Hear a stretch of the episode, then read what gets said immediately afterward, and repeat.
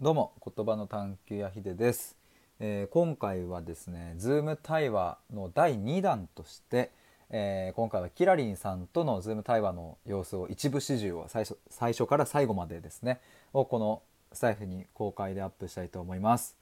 ね、前回は、えー、と柏宮陽さんと,、えー、とお話をしてそれをねこう初回 Zoom 対話公開の初回としてあげましたが、まあ、それの、まあ、続続きというか第2弾ということで、えーテーマがですね、えーとまあ、転職とやりたいことの、まあ、ジレンマみたいなとこの今回はお話でした。えー、とキラリンさんの中ではですねこう今のやっているお仕事があの嫌なわけではない、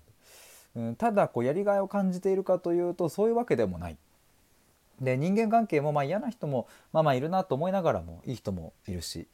みたいなあのなんかそういうですねこう辞めるかと言われると別にそうでもないし、えーこの仕事に全力でこれからも続けるぞって思うかといえばそうでもないしみたいな、まあ、この辺の感覚はきっとああ分かるなっていう人もいらっしゃるかなと思うんですけれども。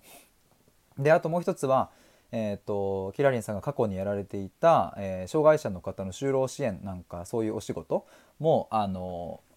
今ねもう一度こうやりたいなみたいなことも思うんだけれどこれ本当にやりたいことなのかみたいなことがちょっとよく分からなくってみたいなそのあたりの今回はご相談でした。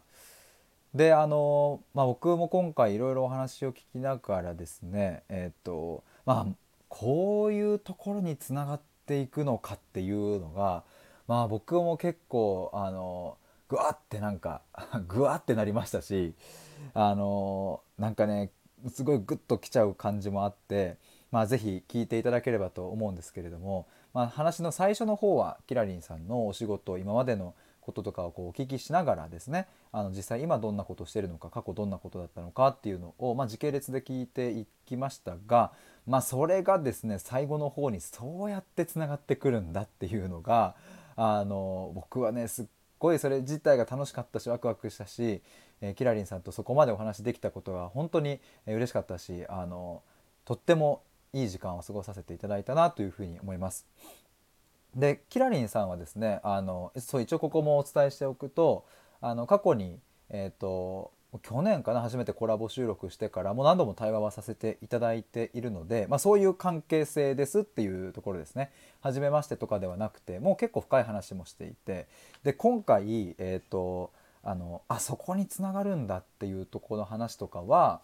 えー、とそう以前に実は対話していたことがあったから、えー今回のところにつながったっていう、えーそういう背景もありますだから今日の対話はですね、えー過去の、えー、と今年入ってからかな今年の多分2月3月くらいだったか、えーその辺だったかなと記憶してるんですけれどももうちろん後だったかなすいません でもその時の対話の記憶というかそこからがこう紐づいていくみたいなそういう感じでもあるので、まあ、なので関係性はそういう感じですっていうのを、まあ、そこをあの一つ、えー、としておいていただければと思います。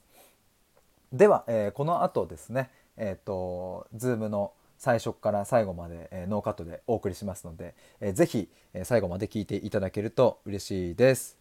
では本編に入ります。どうぞ。じゃあよろしくお願いします。はい、お願いします。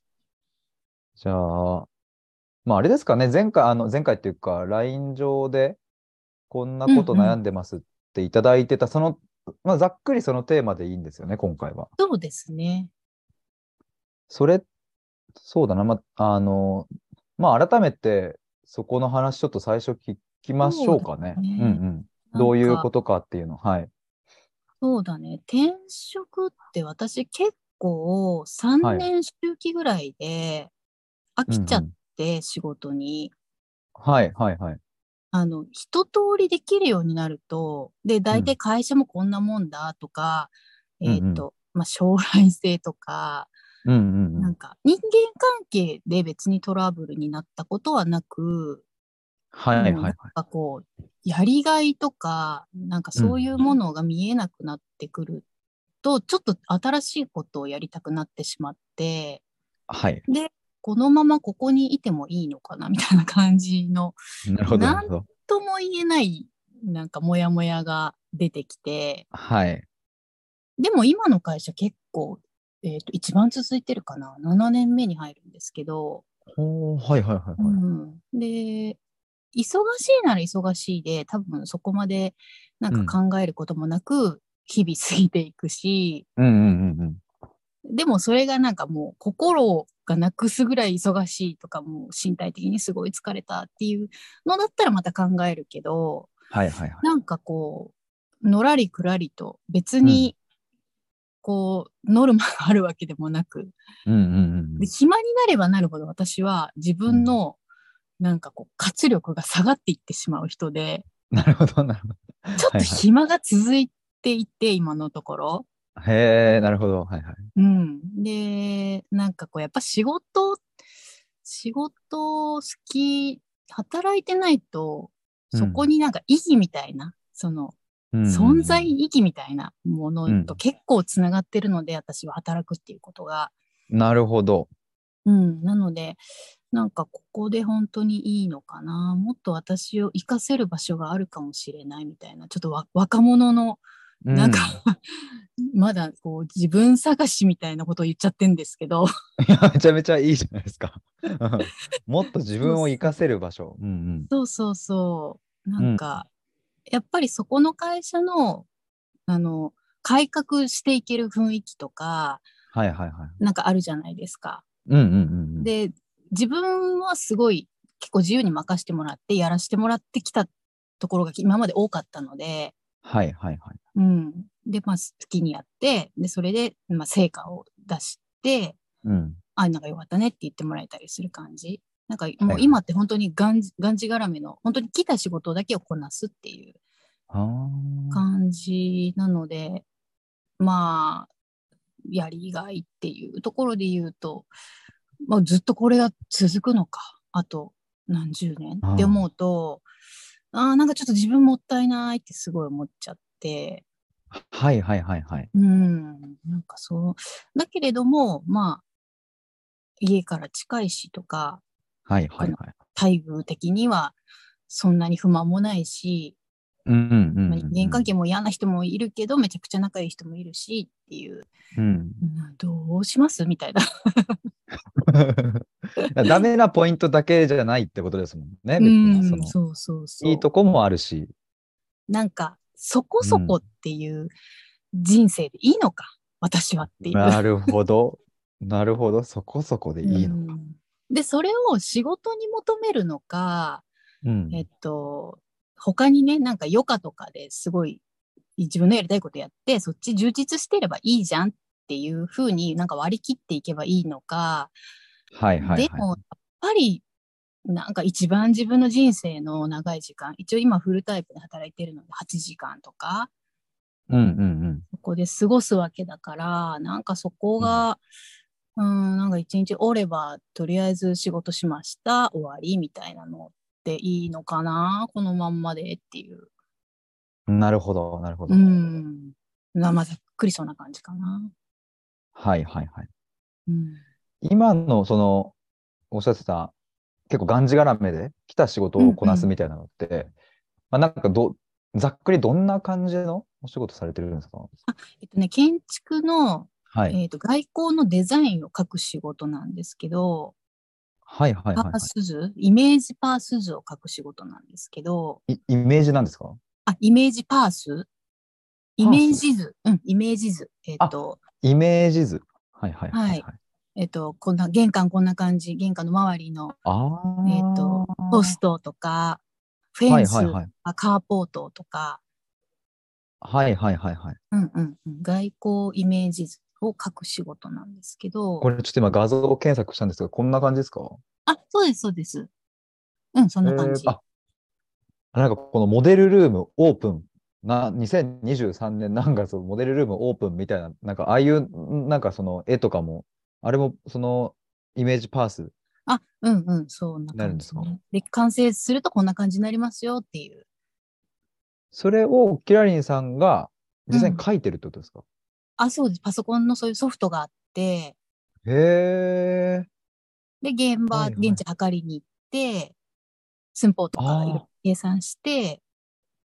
でも、なんかイメージがある場合もあるし、お任せっていう場合もあるし、はいなんか一般住宅とかもやったりするので、へえ。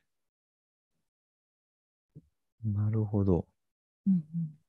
それがメイン業務ってことなんですね。そうですね、メイン業務ですね。それが別につまんないわけでもないし、ワクワクするわけでもない。ほんとみたいなね、感じすごいお任せされたり、難しい物件の時はワクワクする。けど、おー建て売りとか、もう本当にフェンスつけて、建てて、なんかもう決まりきったやつがあるんですよ、結構な。るほど、なるほど。何の創意工夫もいらないような。はいはい、はい。なんかそれをただこなすだけみたいなのは、なんか、やっぱでできなかった時の最初はめちゃくちゃ楽しいんですけど、ああ。今できるようになっちゃったから、それを。なるほど。なんか、うんただ書くだけっていう 感じ。あー難しい物件はワクワクするのは、やっぱその今言ってたように、まだできないゾーンみたいなのがあるからってことなんですかね。難しい物件は自分で考えれるから、あの、うーん。この狭い土地にどういうふうに入れ込んで、お客さんがこれも入れたい、あーあれも入れたい。でも難しいけど、どう、どうそれを入れ込んで、ピシッてかっこいい風にはいはいはい見せはい。れるかっていうのを考えたりするのはすごい好きなので、なるほど。うん、そういうのは好きかな。はあはあはあはあうんうん。そうか。でもなんかあれなんですかね、その、え、今ちなみに何社目ぐらいになるんですかえー何種目だろう。結婚してから1、結婚してからはでも1、3、4、4ぐらいか。もうね、 4本当に、私、やりたいこと全部やってきたんですよ。すごいですね、それ。お花屋さんやりたいって、なんかブラ、そういうブライダルに関わるはいおはい花はもしたく何もないんだけど習ってうたんお花の先生に誘ってもらって、い。うんうん。でなんかブライダルがちょうど流行っててレストランウェディングとかはいはい。その仕事をやらせてもらったりとかうん。でその後結婚して、うんと、自営業をやって飲食店の旦那さんとそれもなんか自営業やってみたいと思って結婚して 飲食店やってみたいと思っては手い伝 はうい手はいは 伝うい。みたいな感じで結婚してそうはやいっはいておかみさんやって。はいはいはい。そのおかみさん、後ははい。そうそう。その後はちょっともうそれ閉めちゃって、どうしても働かなくちゃいけなかったので、ちょっとよ、うんうん予想外だったんですけど、ヤクルトレディやって、はいはいはいはい。そうそう。子供がちっちゃかったのでね。はいはい。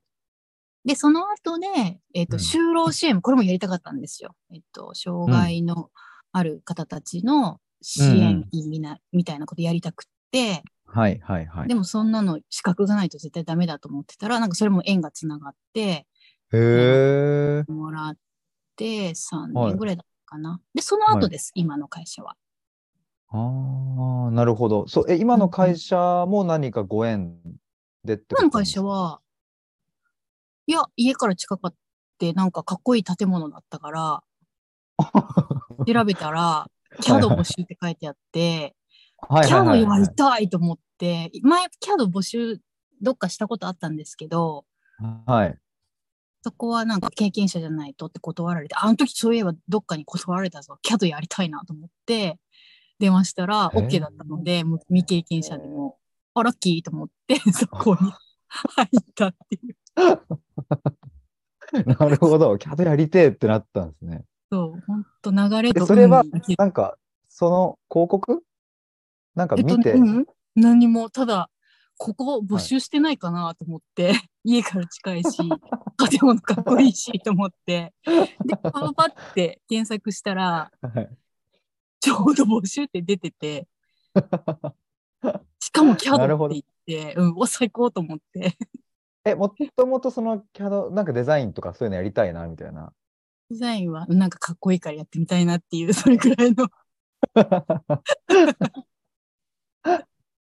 なるほど。ノリでもう、あ、ここじゃん、みたいな。そうそうそう。え、で、すぐに受けに行って、そう。で、その日あにでさえ言って、そういつから来れるって言って。すごいですね。え、じゃあ、花屋、飲食店、ヤクルトレディ、就労支援、キャド。今のところ。まあ、結婚前にあ合わせるともっとありますけど。はいはいはい。あ、そうか。これもう、花屋さんは結婚後の話。あ、そうですね。うん。あはははは。そっか。まあでも結婚されてからも、1、2、3、4、5?5 個そうそうだね。うん、うん。 5個目ってことですもんね。うん。へえ。なんかそのちょっと、あの、時系列はあれかもしれないですけど、例えばうん過去ってどんな業界でどんなお仕事されてたんですか、いっちゃん最初はシステムエンジニアをやってて、へえ、え、もう一番最初のキャリアのスター ト。あ、そうです。新卒へでーシステムエンジニアは、それもかっこいいからっていう理由 で、名 SE か前っこのいい。響きがいいっすもんね。あ、エンジニアやってますっていう。それも本当、脳経験で、なんかプログラミング言語とか C 言語とかへえ。 C プラプラとか、なんかおかっこいいじゃんと 思って。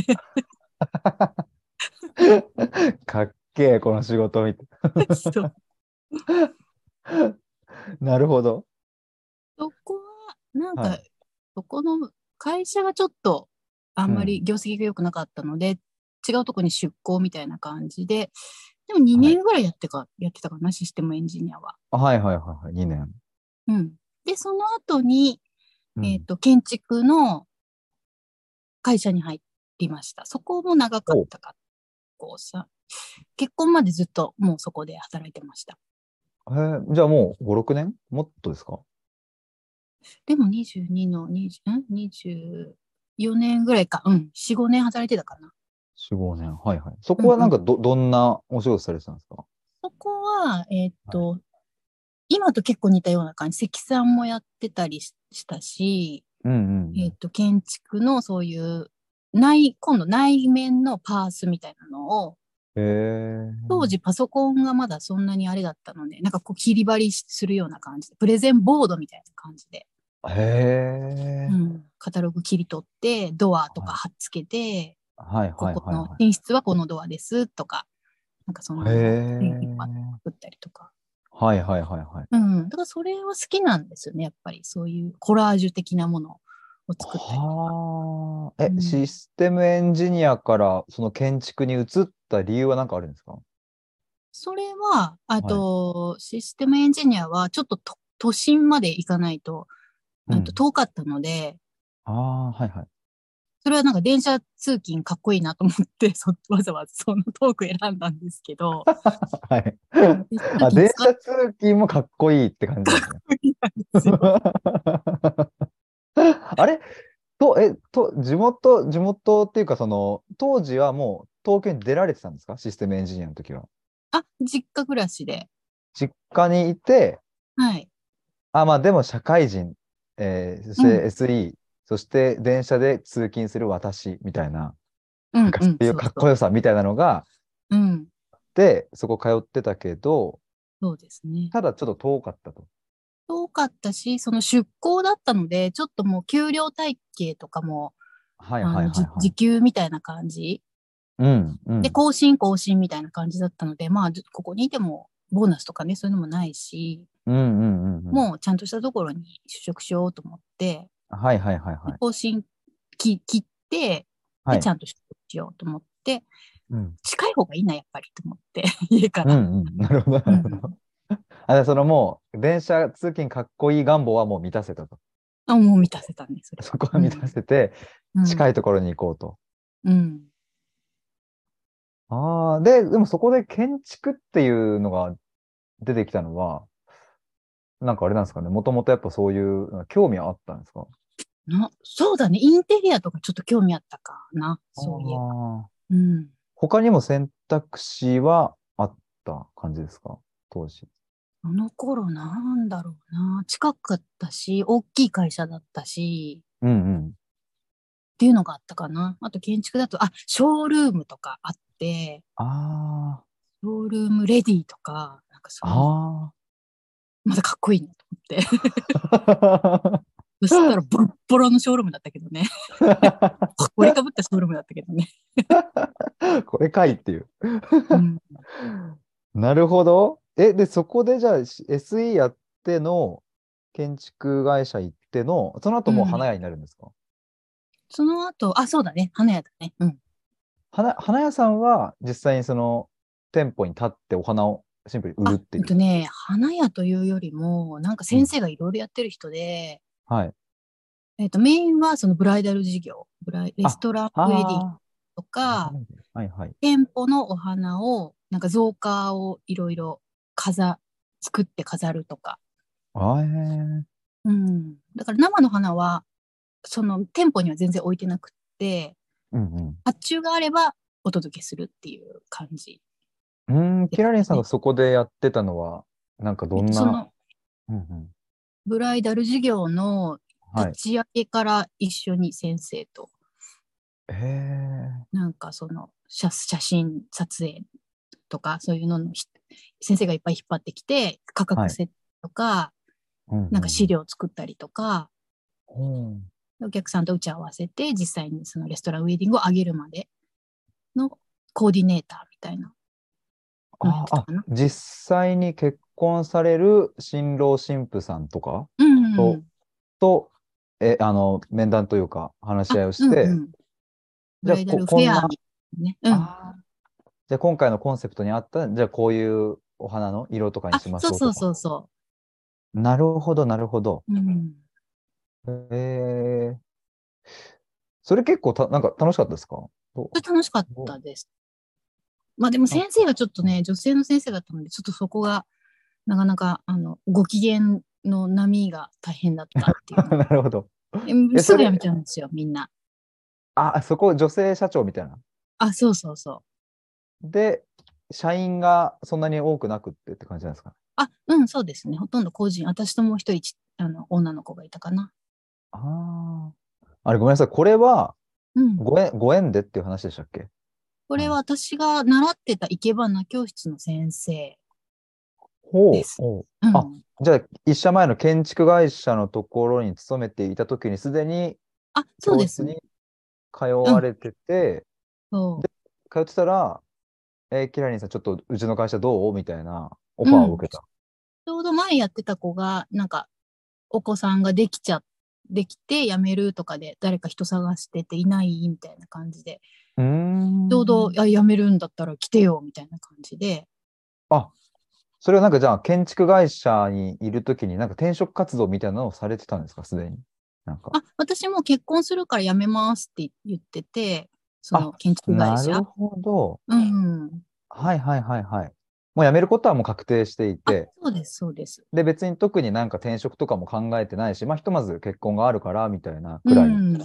だっうんうんたところ、その教室の先生から声がかかり、うん。どうってなって、じゃあ結うん婚のタイミングくらいで、そこのお花屋さんあ、始まり。そうですね。うん。で、そこはどれくらいやってたんですかここもどうだろう、2年ぐらいやってたかな。子供ができるまでやってたかな。はいはいはいはうん。い。いいね。なるほど。で、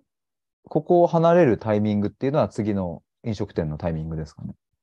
えーっと、あ、えっと子供ができたので、辞めたのかな。ああ、はいはいはい。お子さんできて。うんうそう、その前にもう一個大事なのもあった。えーっとはいはいそはのい建築をやってた時に、はい。 3年目ぐらいだったかな。なんか私、このままここにいたら、うん。 なんか嫌なおつぼねになっちゃうかもしれないと思って、え、建築会社の3年目の時ですかうん、なんかもうどんどん若い子しか入ってこなくて、下が。ああ、はい自はい、はい。分がなんか年長者になっていく。まあでも、かといって25、6なんですけど、 まだ若い、全然若ういですけど。ん、でもなん かずっと居心地すごい良くて、みんな優しいし、でもずっとここにいたら、なんか偉そうなおばさんになっちゃうかもしれないって思っうん。て、 はいはいはいはい。で、バイトを始めたんですよ。 バイトなんでって感じかもしれないけど、あ、辞めてバイトをしたんですかあ、うん、うん、やり続けながら、仕事をし続けながら、はなんかもう自分が教えるばっかりの立場になっちゃって、あ。あ人ーから教わるっていうことを私ははいもはいっとそういう謙謙虚な心を持ち続けたいと 思って、 なんでか知らんけどバイトなんですそれが私にとっては。あ、じゃあもうその建築会社とは何の関係もない。穴の学園飲食店です。あ、飲食店で週1とか週2とか。うんそうそうそうやってた。土日とかもやってた。めちゃくちゃ楽しくて、そこが。あ、そうなんですね。うん。あ、で、そこで出会ったんですよ、旦那と。ええ めちゃくちゃ大事な、 忘れとったわ。めっちゃ大事な時期。 えー、え、ちなみにそ、ど、じゃあそれは、え、ど、どういう飲食店だったんですかそれはね、居酒屋、ああとはでも、、うーんと和食の結構あの本格的な料理も出してるし、は居酒屋さんでもあるし、みたいな。あ。こえの大将、すごい、すごい面白い人で、はいはいはい。うん、だいぶそれが転機にはなってるかな、自分の。なるほど。でもじゃあ、建築会社で集合フルタイムうん、しながら、週一夜に、そうそうえ、そのまま行って。結構大変ですね、でも。いや、でもめっちゃくちゃ楽しくて、もうそんな子ばっかりが集まってきてて、ああ。 OL ばっかりだった、そこのバイト先。ええすすごいごいでねしょおーそれはやっぱ大将のなんかあれなんですかね。人望ほとんどお客さんで、お客さんがあの食べてて、ちょ、忙しい、バイト来てよ、みたいな感じで、あ、じゃあいいよっ。すね。あうーんいいな。え、じゃあもともとキラリンさんも、なんかお客さんとして行ってたんですかそれあ、そうそう、お客さんだった。で、そこで誘われて、私は誘われてはいないんだけど、あまりにも忙しそうで、バタバタして て、皿とかが散乱してて、大丈夫ですかって言って、ちょっとバイト来ましょうかって言って、自分から言 って、 なるほど。そう、えなんかですごい好きな店だったから、はいはいはい。あの、ももっと繁盛してほしいし、そんなぐちゃぐちゃになってる姿を見るのが嫌だったから、なんか、もっとお客さんにいいいい気持ちでいてなほるしほい。ど、なるほど。もう愛ですね、それは店へそうの。そうそううんうんうんはあ。え、旦那さんは別そこで働いてたんですか、で、そう修行してて、で、独立したいっていう人だったので、おーじゃあ一緒に手伝うわって言って、乗っかったあの、そこに私が。あ、なるほど。じゃあそこで、えっと、キラリンさんは、じゃあ、え、お花屋さんの前にうん、和食のそこのお店でバイトを始めて、うん、でも結婚するタイミングもあって、えっと、うん建築はもうやめると。やめて、うん、やめて、でもちょうどお花屋さんからも声かかって、うん。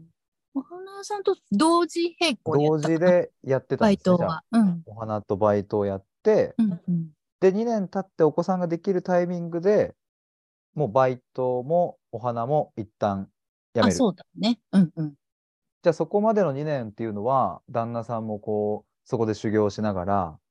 うん、うん、そうだね。で、キラリンさんもそこでバイトしながら、お花の方もやりながらみたいな。うん、うん。なるほど、なるほど。うん、うん。はいはいい。はいはい。で、旦那さんが、じゃあその後に立ち上げるタイミングが来るってことですね。うん、そうだね。なるほど。で、飲食店を立ち上げて、おかみさんをそこでやると。うん、うん。うんうんうん。ええ本当にでも、いろいろやってますね。 いろいろ本当やりたいこと全部やらせてもらった。すごいっすね。うん。ええめっちゃ、えしかもなんていうんですか、やっぱそういうお花の先生もそうだし、そこの大将、和食の大う将んもそうだし、やっぱりそういうなんかご縁とか、そう。引きみたいの強いですよね。時期がね、その、就労支援もすごいん だよ。なんかそうなんですか。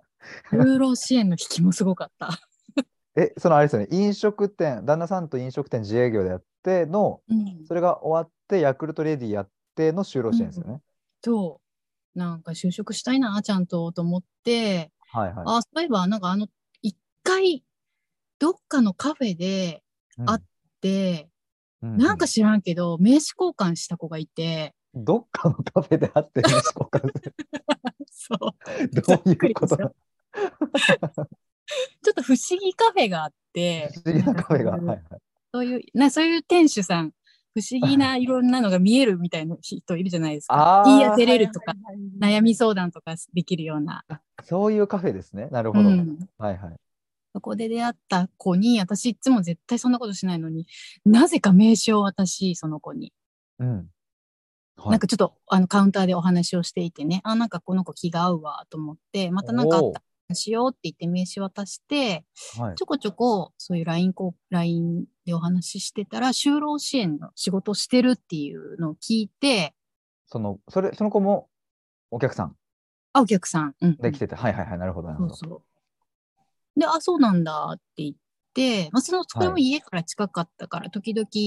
その仕事してる風景とかも通りすがりに見えたりとかして、駅の近くだったので、はい。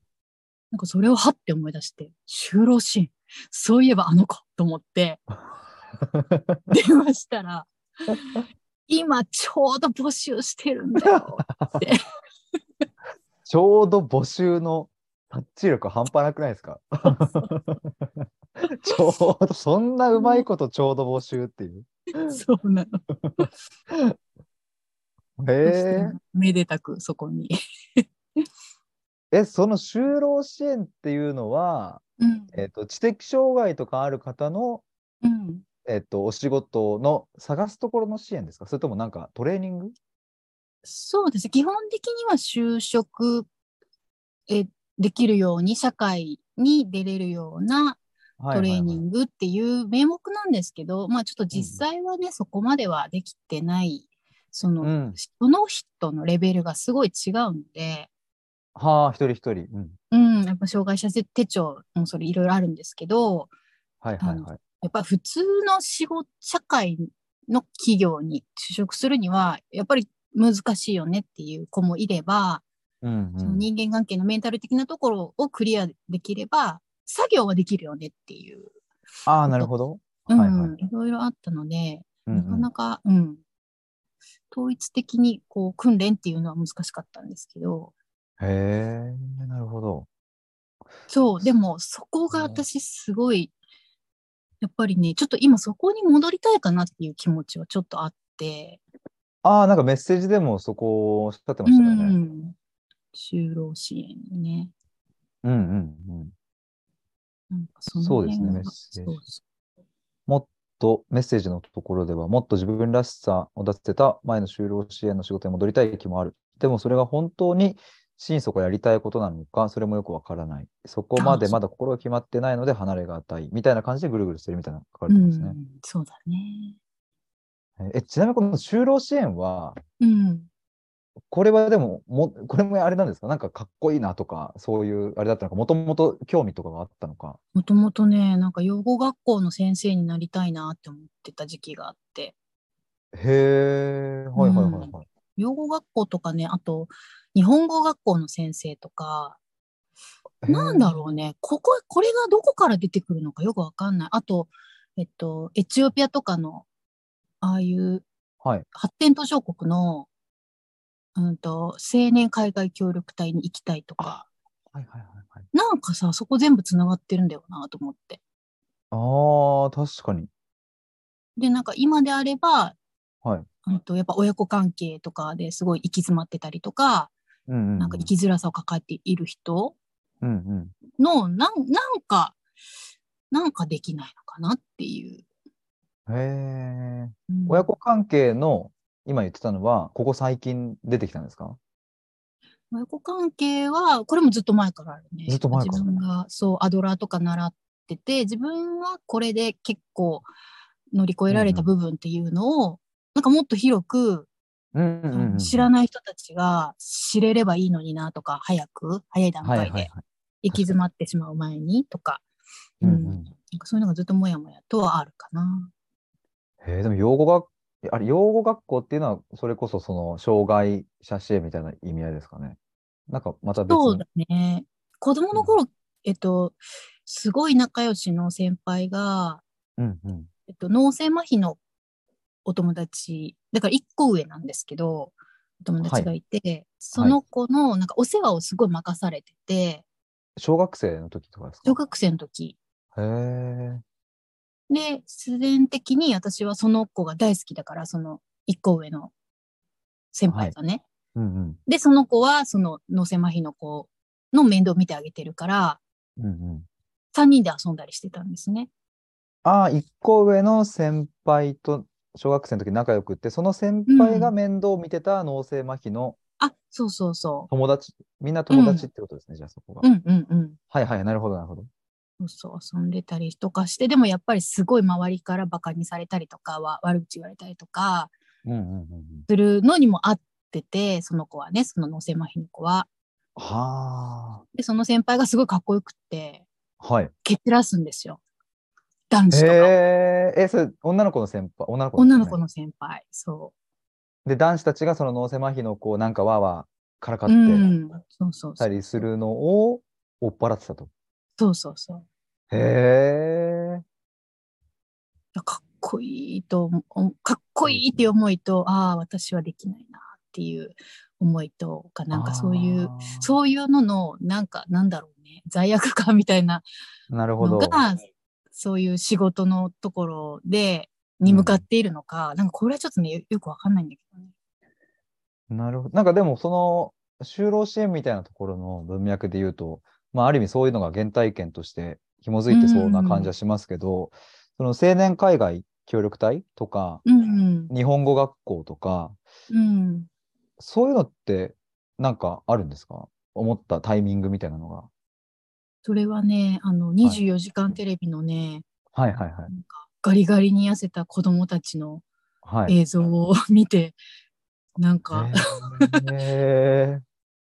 親に言われなんか、ま、前こんな話もしてましたよねはい親にはいなんかね生まれてるって思いなさいあなたたちは あでーはいはい。でもあってってああ、ああ、ああ、ああ。確かにそうなんだけどもう私はそ,、その姿を見ているのが結構耐えられなくって子供心にガリッガリでハエとかがブンブン回り飛んでてうーん。でもそれなんかその後井戸とか作ってみんなでわーってやってるのを見たらうわーなんかここに行きたい私もと思って一緒にそのなんか井戸作ってね学校とかうんうんうんうん。ねノートいノート一冊鉛筆一本でみんながわーってキラキラキラーって喜んでる姿とかあーあーなんか私もこれ一緒に体験したいみたいな。えーその24時間テレビは見たのはいつ頃ですかえーもう小学校小学生。 3年生とか2年生とかだいぶちっちゃかったかな。小三え、脳性麻痺のその子の話は小学校低学年とかですかあもうずっとですね小学校1年生から6年生まで。日本語学校みたいなのも、やっぱその24時間テレビとかのあれこ。うはななんだろうねなんかそういうそことね就労支援にも1人いて日本、えっとブラジルの子でへえ、はいはい。うん、でもやっぱり言葉が通じないことによってあの誤解をすごいトラブルがあっあてで、ーはい。えっと、うまくいかなくって精神疾患になってしまってで障害者手帳をもらってそこに来ているっていう状態だとかうーん、なるほど。だからなんかそなんかどっかで生きづらさを抱えちゃったっていうんう人の支援をしたいっていう気持ちは、なんか共通してなんかそうですね。ある。うん共通してありますね。そうそうそう。それは本うん当に私が望んでいることなのか、うん。それともそうやって親からそういうふうにしなきゃいけないんだよって言われたり、かっこいい大好きな先輩がそうやってやってたから、はいはい私もそはうなりたいって思ってなったのか、その辺がなんかもうよくわかんないんだよね。い。なるほど。なんかその辺がちょっと考えてみると面白そうなテーマというか、あれですね、うんちょっとざっと聞いてきて。うんうん。でも一通りちょっとここまで何分ぐらいです。30分ちょいぐらいかな。うん。話聞いてきて、なんかあの僕的にこう、あの、ピンとくるキーワードというか、ああこのはい辺を、あの、この辺なんか聞いてみたいなって思うところがいくつかあって、うん。最初の方におっしゃってた、うん。自分もったいないっていう言葉、ああ。そこそこでいいのかっていう自分に対する声、うんうんうん。もっと自分を活かせる場所があるんじゃないかっていう、うん。で、なんか、あの、そう、それがちょっとつながるなと思うのが、あの、システムエンジニアじゃないや、建築会社のところで3年目ぐらいのところに、時に、このままじゃ私、おつぼね になっちゃう、そ の、かもみたいな。ずっとここにいたら、みたいな。ずっとここにいたらあーそうなってしまうかも、みたいな。そういううんのとかとも、ちょっとリンクする感じがあって、うん。なんかもっと自分を活かせる場所あるんじゃないかとか、自分もったいないとか。でもなんかまあ、あの、そこら辺がちょっとキーポイントになりそうだなっていうのと、うん。まあ、あとはやっぱかっこいいですよね。あの、言葉と してね。多いね。そう、かっこいいっていう、うそれが結構その軸としてあるんだなと思って、ん。うん。多分その仕事、まあ仕事以外もそうかもしれないですけど、うん。自分にとってかっこ悪いって思うことは多分やりたくないし、ああ。かっけえ、私かっけえよこれって思えるやつはやりたいし、やりたいね。うん、結構非常にそこはシンプルで明確だなと思ったんですけれど、そうだね。ただそこはすごく感覚によるところが大きいと思うので、うんじゃあ果たしてそのかっけえみたいなものって一体何なんだろうかっていうところとかもちょっとこう深掘りしてみたら面白そうだなとか、ああ。だからなんかそうですねざっくり分けるとその大きく2つ自分もったいないっていう、このままじゃっうん、ていうのとあとその感覚的なあかっこいいっていうもうすぐ飛びつきたくなっちゃうみたいな、うん、なんかそこら辺をこう明確にしていくとなんか見えていきそうな感じがするなっていうのがちょっと今ざっくり話聞いた感じうんうん。うんうん。キラリンさん的にはなんかどっち、どの方面で、あ、これ今ちょっと話したいなとか、こっちかなみたいなのありますもしあれば、その方向性で。そうだね。う自ん分もったいないわね。なんか、よく人にも言われたりして、へえ。もったいないよって、なんかうん。やれるよみたいなことを言われるんだけど、はい、なんかそう、あの、経営者のみたいなことを言われたりするんですよ。へえ、それは職場の人ですかこれはね、えっ、と、しょおと、お友達とか取引先の人と、やっぱ仕事こういうふうでこういうふうで、私はこういうふうに考えてるんですよねって言って、うんうんうんうん。その上司とのね、やりとりとかで。はいはいはい私はこはういう意図でこういう質問をしてるんだけど、上司はなんかちょっとトンチンカンで、まあ、とりあえずやっとけみたいなことを言ってくるんだけど、なんかそれだったらみたいなことを言うと、あ、もう経営者のだねって言って、い。へえ。そのだから言われたことだけをやるっていうのがもうもうたまらい。なく嫌。 確かに、それはだからもうそうです。そう言われますよね。言われたことだけを、うんやるのがいいや。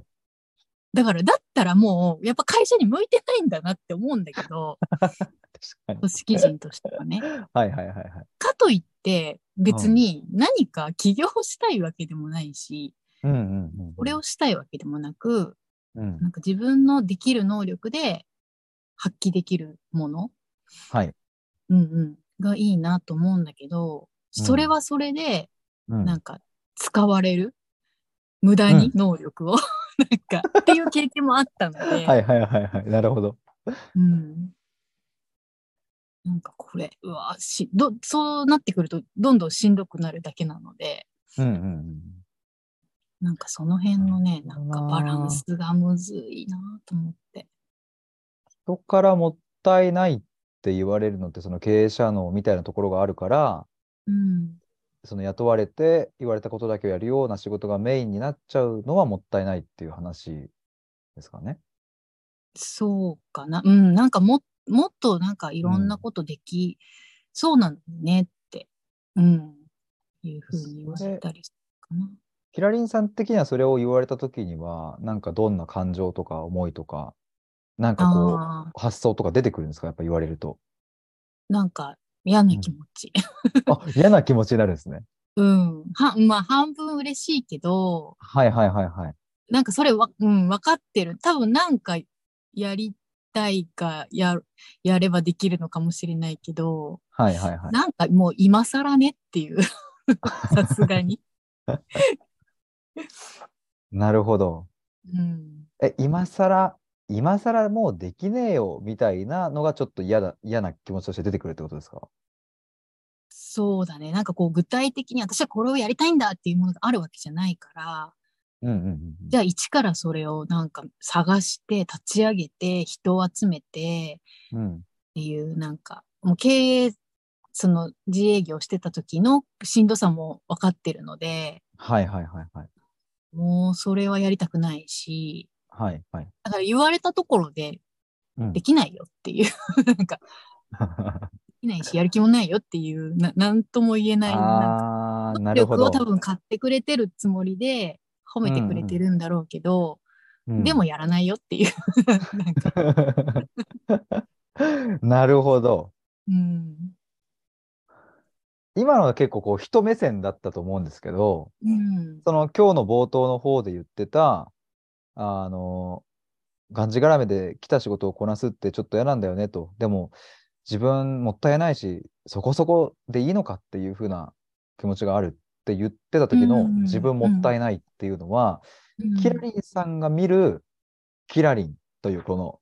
人を、人は、もっと輝かせる場所があるんだっていう、自己認識的には何か、何かがあるってことなんですかね。ああ、そうだね。はい。なんかやっぱず、やっぱ人がす、うん、結局その就労支援の時に人って疲れるなって思ったんだけど、はい。今真逆の、もう本当ほうパソコンとにらめっこな感じうんうんうんの仕事なので、はい。やっぱ人と関わる仕事がいいなっていああ、なるほど。う。うん。そっか。それは、なんかやっぱり、貢献する感覚とか、力になれてる感覚みたいなのが、やっぱり人を相手にしてた方が、疲れるけどやりがいはあるみたいなイメージですかね。そうだね。人が喜んでくれる、ううんん、のが嬉しいね。うんうんうんうん。なるほど。あ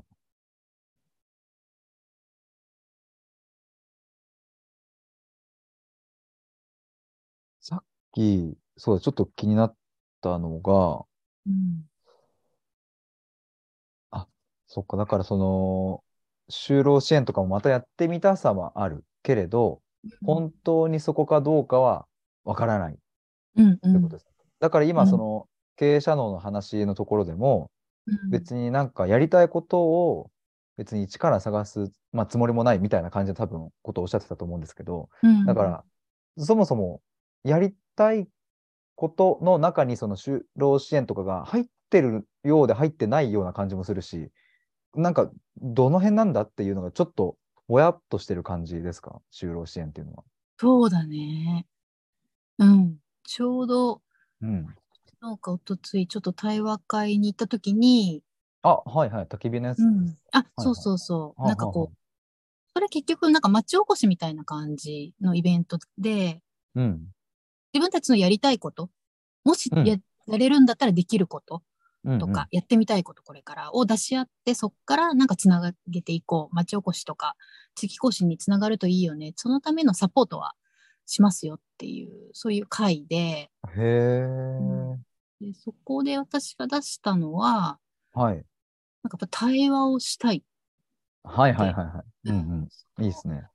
なんか、やっぱりままた一緒なんですけど、生きづらさを抱えている人とか、うんうん。なんかい行き詰まっている人と対話して、まあ、捨てるだけで、なんかいろいろ価値観が変わっていったりとか、自分の持ってたものが溶けていったりとか、そういううん瞬間ってすごいいいですよね、みたいな話をしていて、うんうんうんうん。で、そっからなんかその生きづらさを抱えている人とは、みたいな感じになっていった時うん。に、あーなんか別に私その就労支援障害をうん持っていたりとか、精神疾患を持っていったりしする人に結構フォーカスしちゃってたんですけどうん。うん。仕事としてだとねやっぱりそっちが成り立ってるのではいはいはい。だけどもう全部だよねっていうそのあとある人は独居老人の方の話とかを出してくれてそのサポートへをしボランティアをしてるんだよってやっぱり一人一人すごいこうこもってしまってうん。外にも出ない。でもそういう場があることで、まあ、居場所を作ってあげると、うんまあ、出れたりとか、本当に月1回とかでもみんなでお出かけとかすると、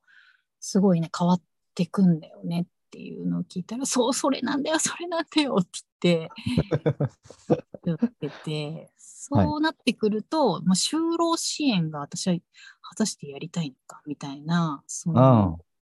その、その場でつながっていく感覚がすっごい楽しかったので、うんうんうんうん。みんなでね、こう、アイディア出し合って、あ、それはといそれつなげたら、なるほど。これできるよね、とか、うん。なんかそれこそそういう、なんかこう、地地域共同というか、みんなで出し合って、アイデアを実現していくみたいな、あ、それだな、と思って。はい。はいはいはいは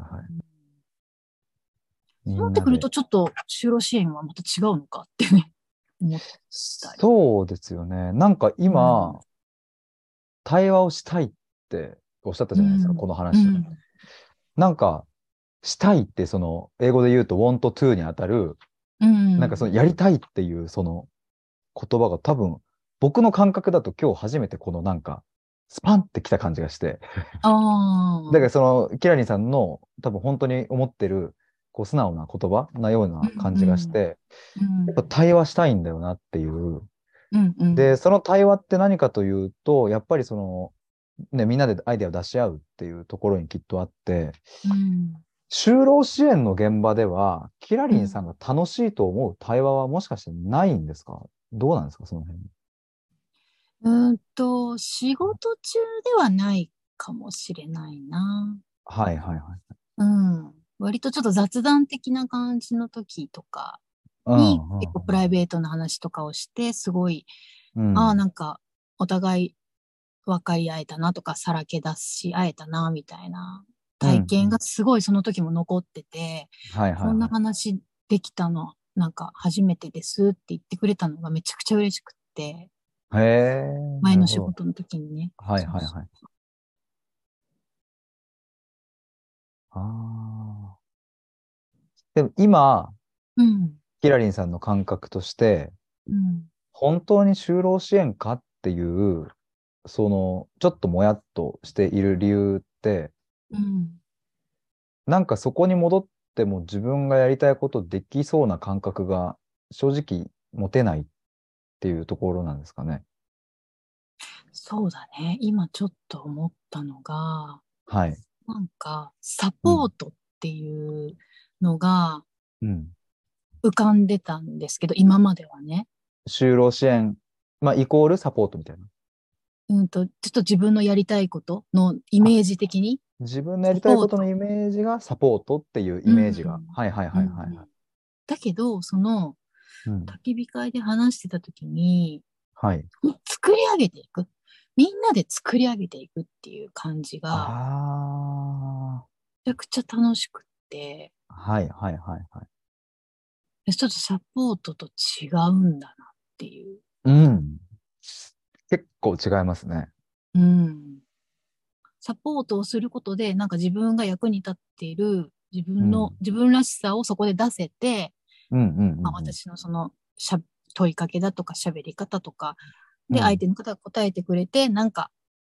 いい場が作れたっていうのがなんとなく自分の中ではやりたいことなのかなって思ってたけど、はいはいはいはい。でも割とそれサポート的な感じ。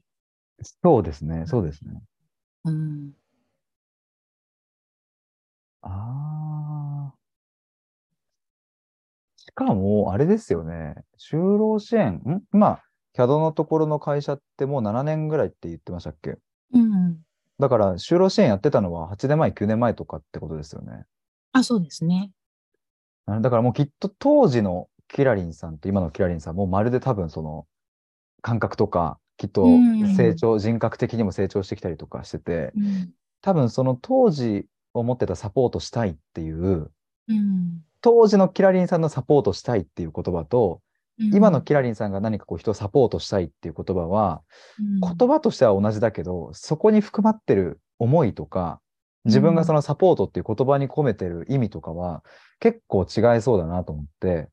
だから、なんかやっぱり単純にその就労支援に戻るっていうことが、キラリンさん。んのベストな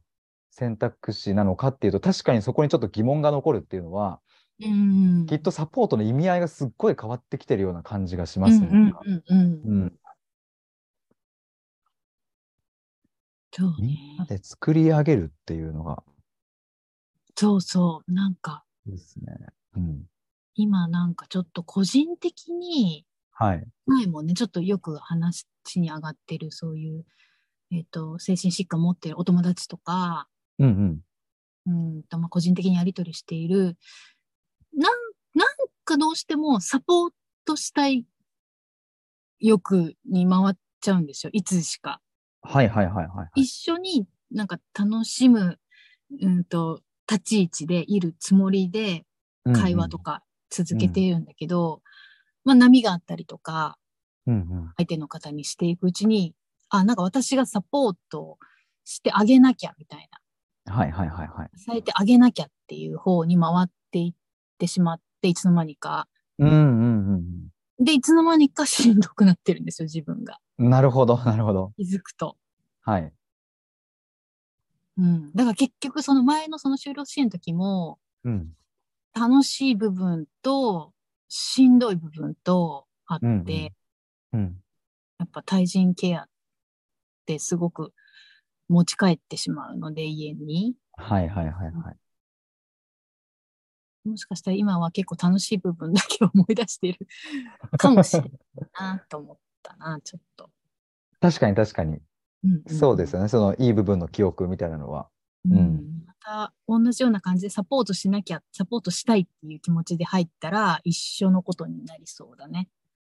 そうですね。うん。でもなんかこのサポートしなきゃ、してあげなきゃみたいなものって、確かにその時に、えっと、しんどくなる原因の一つなのかなとは思うんですけど、うん。でもなんかやっぱり、この部分ってすごくキラリンさんの根本にあるような、なんか根本うにんなんかその、きっと何かがあって、そこからうん生み出されるから、そのサポートしてあげたいっていう、それがか多分出てくる感じがするんですよね、すごく。そうなんだよね。子供食堂もやってるって言っああ、はい。前、ちょっと聞いた。あれもはいと、うんあれも結局同じなんだよね。うん。なんかね、そういうことをずっとやってるの。何かそれで私の、何、うん食材を晴らしたいのかな。あ、なんか、なんかあるんですかこう、副材を晴らすっいや、ていう 別のに。は。はい なんか感覚的に。犯罪を犯してないですけど。 でもなんかそれはもしかしたら何でしょうかね。幼少期の頃から。なんかね、うん。うん。何か自分で、本当はこうして欲しかったみたいな気持ちとかを、自分が今まさにそれをやってあげてるのかもしれないですよね。当時の。あー。幼少期そうそうそう。うん。そうだよね。そういうところが解明されたら、うん。もう、この求めていることは全然違ったってなると思うんだよね。うん。そう、それそれ。なんでこんなにサポートしたいの私は。 って。ああよ。そっか、それがだから、うんもうサポートしたいんだ、私は、みたいなところじゃなくって、うん。なんでだろうに、ちょっと疑問があるってことですね。そのそこまでサポートしたい。そそこに自分でも疑問。う。ぎ自分でも疑問。自分を自己犠牲を払ってまで、はいはいはい。ちゃう時あるもんね。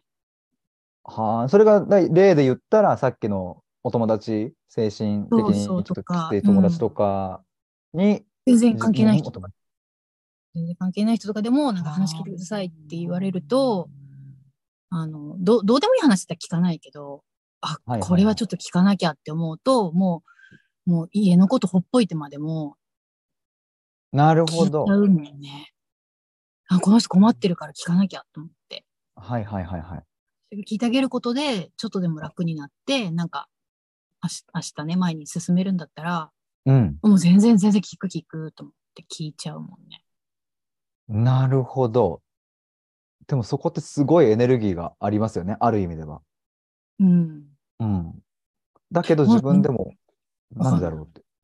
それに友達とかはよくやるねって言って、そんなことって言って。うんうそんうん。うん他人のよくそんなこと付き合えるねって言って。はいはいはいはい自。分の好きな人とかね、そういう人だったらそうですねわるけど家族とかここまでの人に、なんでそこまで優しいねって言われるけど、いや、優しいとかじゃないんだよね。そうですよね。多分感覚はそうですよね。うん 優しくててるとかじゃなくって、じゃもうなないんじゃなかい。衝動に駆られるようにとそういうやからなければこれやらはなみきゃたっいてな。いう。あなんかそうだね。死んじゃうって思うかもしれない。なんかその人が。はあ、はいはいはいはい。うん、なるほどあのそこまで強くないけど、それぐらいの、今私がちょっと手を差し伸べないとあ大変なことになっちゃうかもしれないから、とりあえず私なんかで良ければー。う聞きますよ。ん。なるほど。うん。ああ、なんか、んあのー前ちょっと対話したときに、うん。犬が亡くなっうんたうんうん。話うんされてたじゃないですか。うん。あの時って、そういえば、自分、んキラリンさんがなんかこう、家帰ったらすでに死んじゃってたみたいな感じでしたあっあ、けそうだ。うん。だからなんか、しかもその病気っていうのは知ってたんですか犬あ、が。知ってた、知ってた。けどまさか、そんな死ぬなんてっていう感じでした。あ、うん。いや、わかんないです。僕のもう完全に直感なので、あれですけど、もしかしたらそういう、死んじゃうっていうのって、当時のその犬を亡くした深い悲しみがあると思うんですけど、私なんかできたかもしんないのに、あのワンちゃんに。でも、家に帰ってたら、もう死んじゃってた。何もできない。えっていう、なんかそこもちょっとありそうな気すんなって、今、なんか紐づきましたわ。ありそう、泣けてくる。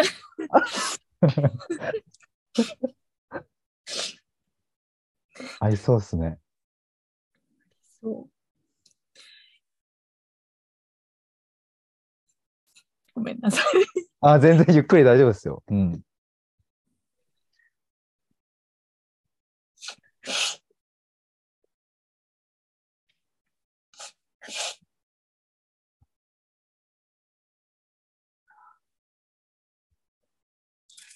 いや、どんだ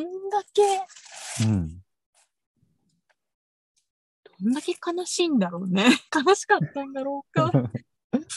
いや、それ、辛いっすよ。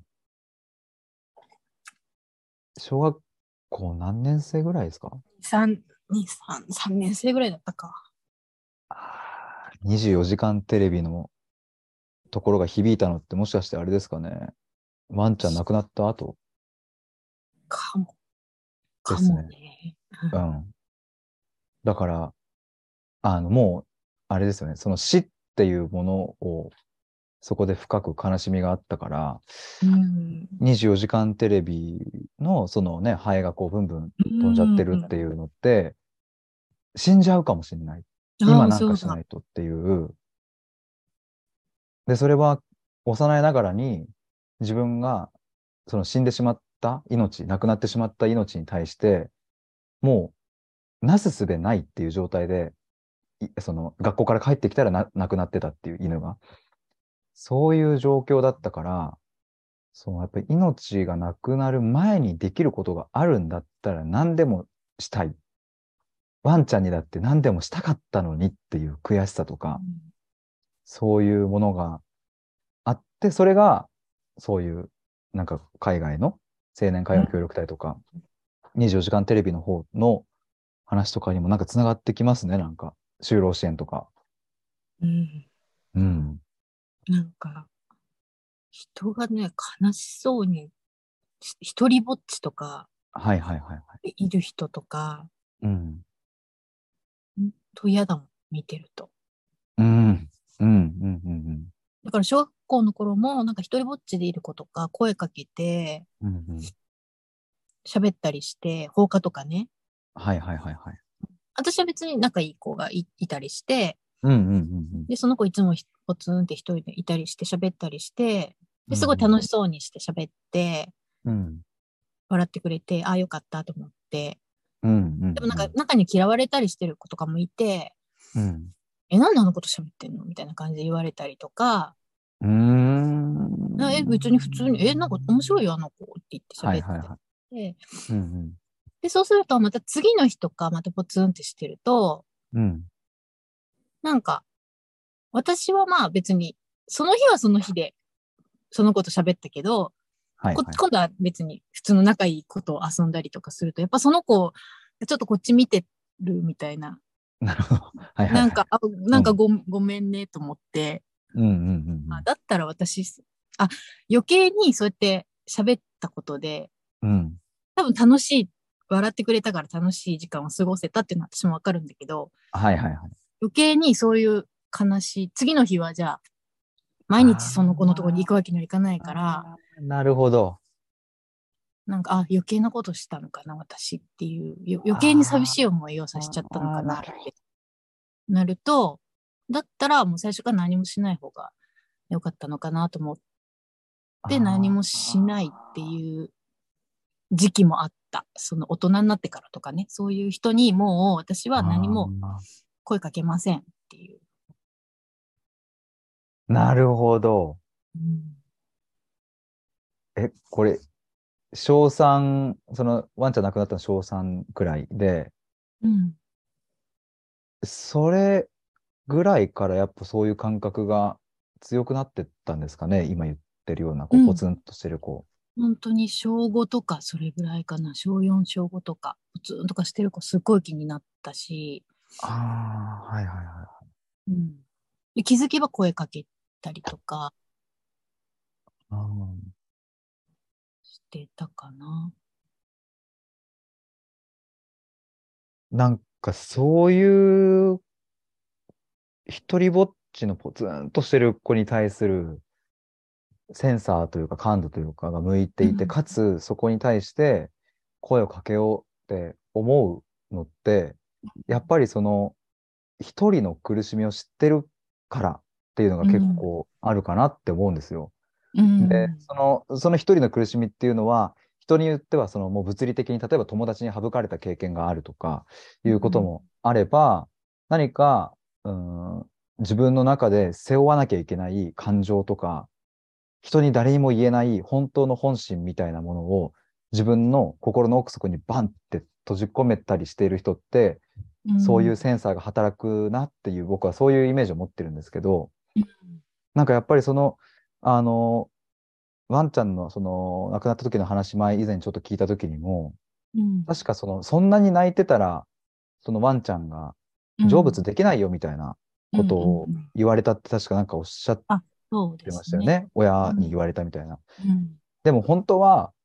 亡くなって悲しいその気持ちを、ただた、だ抱きしめてほしかったし、うん辛いねって一緒に悲しんで欲しかったし、うんでもきっとその小3の頃のキラリンさんは、そこでもうグッてこらえて、うんそうだ、私が泣いてたら、この愛したワンちゃんは天国に行けなくなっちゃうから、まあ親に言われて、だからうん我慢しよう我慢しようとかなってたのかなとか、そういう本当のでも、うわーってもう泣きたい、泣きじゃくりたいみたいな気持ちを、こうグッてなんかこらえる瞬間とかあったのかなとかって思うと、うんそ、その辺ってどう、どうですかなんかその、ちょっと僕も結構前に聞いた話だったので、なんとなくうろ覚えのところもありますけど。そうだね。なんか多分そこでもう抱えちゃって何度も何度もその話するのは、うん。なんかなまだ言ってんのみたいな。あになりそうだからもう。はい。もう私平気だよ。みたいな感じで。あー なるほどだ。からきっとその一人でいる子を見る、見ても、うん。なんか、うーん、ななんか喋って一緒に楽しんで、うん、きっとな何かを感じたんだろうね。その、うん。うん何。か抱えているもの、似たようなものを、はいはいはいはい。うん、抱えているのを分かり合いたいよねっていうあのを何か感じてたのあか。そこが解消されたら、ー。はい。なんか別に普通に、その子もわーってみんなの輪の中に入れるのかもしれないなとか。うんうんうんうんうん。抱えているものを分かり合いたいよねっていう、そっかその気持ちが、なるほど。だから小学生にして、なんかそういうのってね、なかなか、その小学生ぐらいのタイミングじゃ全然分かんないみたいな、あの、子も多いかなとは思うんですけど、うんきっとだから多分その、小3の頃の件は、まあ、かなり、もうぐっと来たので、心に。だからそれを、をきっかけに、そのやっぱり人の心を感じ取るセンサーみたいなのがうんまあ、あの、こう、一気になんか、こう、開花って言えばいいんですかね。なんか、開いたっていうか。だから、それがある意味では、いつの間にか自分を苦しめてしまう要因の一つになってるのかもしれないですけど、うん。もうなんかそこで自分がもう誰にも話せないし、しかもその、もう私平気って、あの、全然悲しくないよみたいな風うにん。見せなきゃいけないぐらいのうん。深い悲しみだったわけで、多分それによってなんかこう、逆にそういうセンサーがぐわーって開いて、そういう人たちの抱えてる思いみたいなのが、もう雰囲気でわかるようになって、うん。で、そこに自分も力になろうと思ってみたけど、でもやっぱり声をかけてみると、あ、余計うん嬉しい思いをさせてしまったかもしれないみたいな、うん。もうだから、そのね、小学生なりにいろいろ頑張ってみたものの、うんあれこの方法でよかったのかなみたいな、自分間違ってなかったかうんうんうんな うんみたいな、そういうものをこういろいろ葛藤を抱えながら、うん。サポートをしてきてみたいな。うん。でもなんかある意味ではその就労支援っていうのが一つ仕事としてうん。そのキラリンさんの人を支援するっていう仕事の一番わかりやすい形の、まあ、その7、8年前にやってたのが、まあ、ある意味では集大成そ、その時点での集大成をなんかそこで実を結んだのかなっていう感じもするし、うん。でもきっと心に残ってるやっぱりね、思いってあると思うので、なんかここはすごいつながりますね。そうだね。死んじゃうって思うっていうその一言からちょっと始まりましたけど、うんうんうん。うん。うん、めちゃくちゃ後悔があったんだね。はい。うん、そこまではちょっと気づかなかったな。後う悔、ん後悔がそうだね。気づかなかったね。だから、今もう自分のやりたいことをやりまくってるのかもしれない。自分も。ああ、なるほど。はいもはうい私生活なんか本当に好きなようにやらせてもらってるから。 はいはいはいはい。うん。それはあれですよね。だから自分の人生が終わるまでにっていううんそうそうそことですよね。うう。ん。うん。だからそこと仕事と絡めると、いやもう私生活こんだけ好きなことやってんだからいいじゃん。仕事は仕事で割り切って、うん。行って、なんかこう、ぬくぬくとやってれば給料もらえるんだからいいじゃんっていう自分と、はいはいはい。で、これ以上な、何を贅沢にそんな、仕事も充実してやりがいも持って、私生活も。でもなんかその私生活の満たしているのが、何かこの仕事で埋められない不足感をうん。仕事で満たしているのかみたいあ、違う、その趣味とかそういうことで満ああ、たすはのいはいはい。かみたいな、うんうんうん。そんなエネルギーのなんかこの無駄遣いをしているぐらいだったら、はい。もうどっかでガンって満たせばいいじゃんっていう。はいはいはいはい。空虚感か。本当に自分のやりたいことで満たせばいいじゃんっていう、うんその、本当に自分のやりたいことって何なんだっていう、 その、最初に戻るけどね、若者の、はいは 悩みだよね。なるほどなだからあーでも就労支援ね、うんー。はい。いろ支援やったところで、それは本当にうん。はいそういうことじゃなければ、結局同じことになってしまうと思って。はいはいはい。そっか。ちょっとなんか、違う角度というか、なんだろうな。死んじゃうって思って、うーん、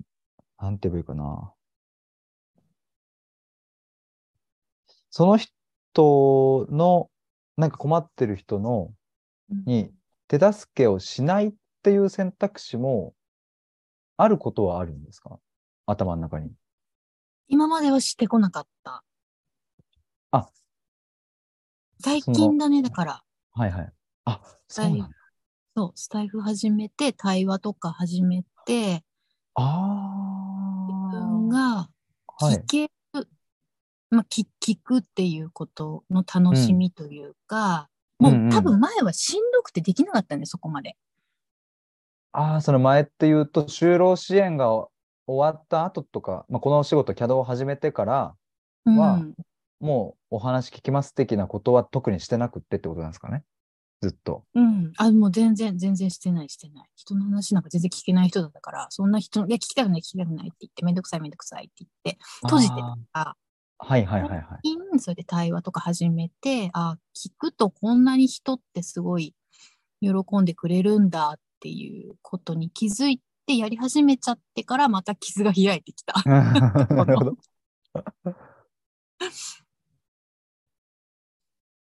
でも、聞くとこんなひに人って喜んでくれるんだっていうのは、でも本当まさに当時の小学校3年生のキラリンさんがやってほしかったことでもありますよね、それはね、すごく。ああそうだねそうか自分がやってほしかったことやってるのかうん、っていう見方もできるなぁと思って、なんかやっぱうり、今タイムスリップできるとしたら、そのね、小3当時のキラリンさんに会いに行って、うん悲しいよねっつって泣いていいぞっつってもうガーッって抱きしめてもう一緒に泣くみたいなで、でちょっと落ち着いてきたらなんか今どういう気持ちっていうのをこう聞いてあげたりとかうんなんかそういう本当はそういう大人が近くにいてくれたらめちゃくちゃ多分当時嬉しかっただろうしううんんと思うと、うん、あ、聞くってやっぱこんなに人にとって必要なんだ、喜んでくれるんだ、嬉しいって思ってもらえるんだっていうのを、まあ、本当でもスタイフきっかけなんですかね。そういうのがだんだんとこうんう、開花したりとか。ううんん。なるほど。じゃあ、でもこの、サポートしてあげなきゃってなって、そういう精神的にきつい友達とかに、わーってなって、でもいつの間にか自分がしんどくなるみたいな経験は、割とこの1年で起きてるってあことなんですかそうですねうんそうですああ、なるほど。うんえ、当時の就労支援の時は同じような感覚にはなってなかったんですかそれはうんそこまで聞くということには特化してなくってやっぱこの子の将来とかはいはいはいはうい。んどうどうなっていくのかなとかうん。あの会社としてどうどういうサポートをしていけるのかなとか、うんうんうんうん。あとは精神状態落ち着いてるのかなとか、もうその日その日の、うん結うん。うん、感じかな。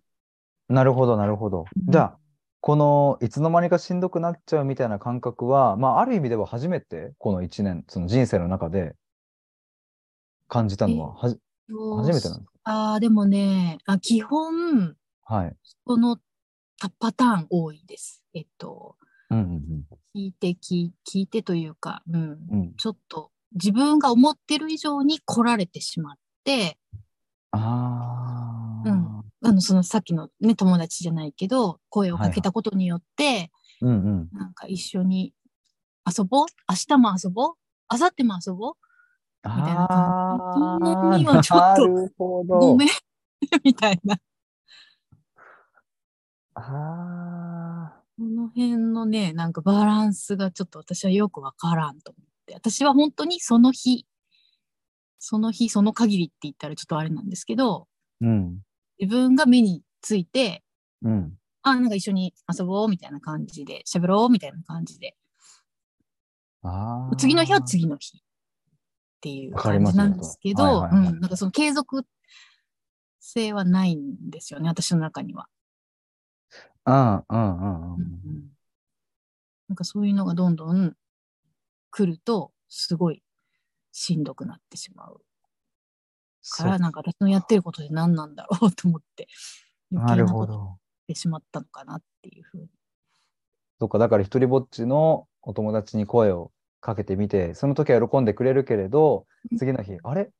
キラリンちゃん来てくれないのみたいな感じの目をされちゃうと、こっちも苦しくなるし、みたいあ、な。そうそうそうそう。 かといって、え、遊ぼう遊ぼうみたいなの向こうがもう毎日毎日来られても、いやいや、うん。私もこういう関係あるし、みたいな。そうそうそう。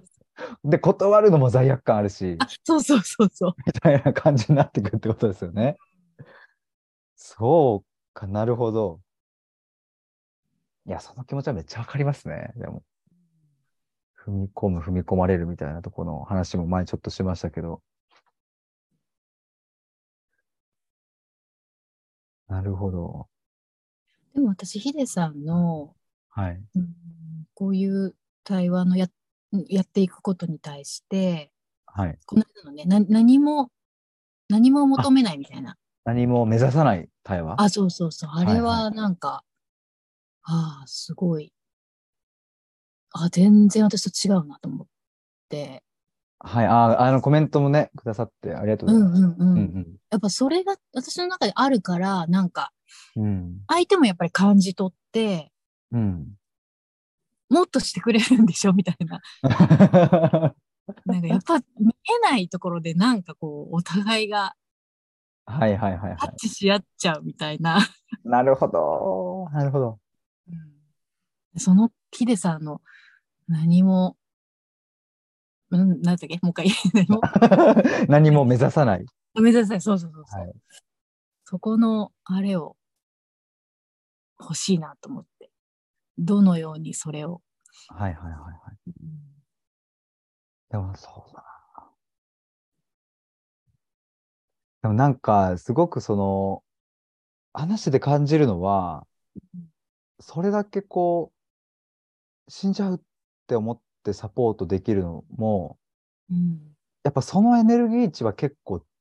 なんか大切に育てていったら、いい方向に向くような気もするんですよね。うん。まあそのね、1日2日でっていうものじゃないかもしれないですけど、うん。っていうのも思いますし、そうだな。で、その、僕ももう何も目指さない対話ってもう本当に最近気づけてよかったんですけど、でもなんかこう、今まさにこの対話も、あの、本当にその感覚で、キラリンさんがなんかこう、ね、癒されればいいなとか、悩み解決されればいいなとは思ってはないんですけど、でもなんか本当にもう絶対ここは信じてるみたいなことがやっぱ明確にあって、それは、はその本当にキラリンさんもそうだし、他の方もそうだし、絶対その人の中にある本来備わってる生きる力とか、まあ愛みたいなものとか、そういうものに対するなんか絶大な信頼感が僕はあるんですよね、 なんか。うん。つまりまあ人間の生きる力を信じてるっていうのが一番正しいかもしれないですけど、うんそれはだからキラリンさんにもある、僕にもある、弟にもあるし、っていうのを、そこをもう強烈に信じているので、だから僕は何も目指してませんっていう風なのが言い切れるけれど、でもある意味そこを本気で信じてるから、だからまあ、言いようによってはその生きる力をお届けしているっていう風にもまあ言えるのかなとも思ったり、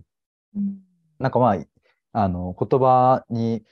ね、どうどう言うかによるかもしれないですけど、うんでもなんか、あの、もしその構造、ロジックで考えるとするなら、キラリンさんは、うんが信じるものとか、うんうんなんかそこが明らかになると、もしかするとそのやりたいことみたいなところが、芋づる式につながってくるかもしれないなっていう感じがあって、つまりこう、こういうサポートをしたいとか、その目に見える行動ベースで考えていくと、結局それって、うん、自分の深いところにつながってんのかな、み たいな。うんその今日冒頭にも言ってましたけど、存在意義、働くっていうところが存在意義とつながるっていうふうに、平井さん言ってましたけど、うんやっぱそこを明確にこうつないでくれるものって、やっぱ自分が何を信じてるかとか、信念とか、そういう部分に紐づいてくるなっていう感覚があるので、うんでキラリンさんも、なんだろうな、なんか、キラリンさんが、うん、こう、やりたいことというよりも、信じてること、うん